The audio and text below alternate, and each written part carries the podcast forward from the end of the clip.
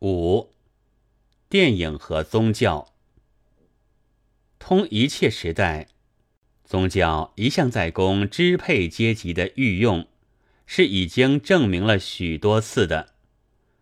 这在东洋，则叫人以佛教的忍从和蔑视现世；在西方，则成为基督教的平和主义，想阻止现存的阶级社会的。积极的改革。到二十世纪，宗教虽然已经失去了昔日的权威和信仰，但倒是因为失去，所以对于那支配阶级的奴仆状态，也就愈加露骨、故意起来了。在物质文明发达较迟的国度中，宗教还有着大大的宣传煽动力。资本主义于是将宗教和电影相结合，能够同时利用了。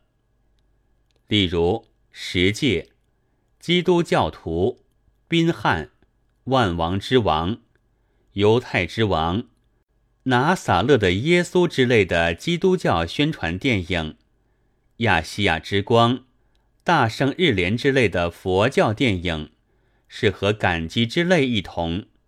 从全世界的渔夫渔妇、善男信女的衣袋里赚得确实的布施，从商业的方面看起来，也是利益最多的影片。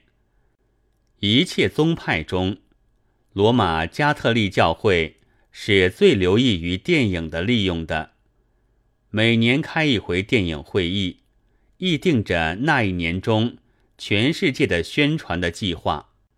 在我们的周围，宗教之力早已几乎视若无物了，至多也不过本院寺、日莲宗之流，组织了巡行电影团，竭力想维系些乡下农民的信仰。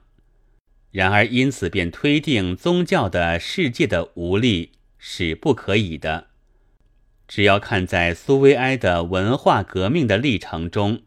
还不能放掉对于宗教的斗争，而在实行的事实，大概就可以明白其间情势了。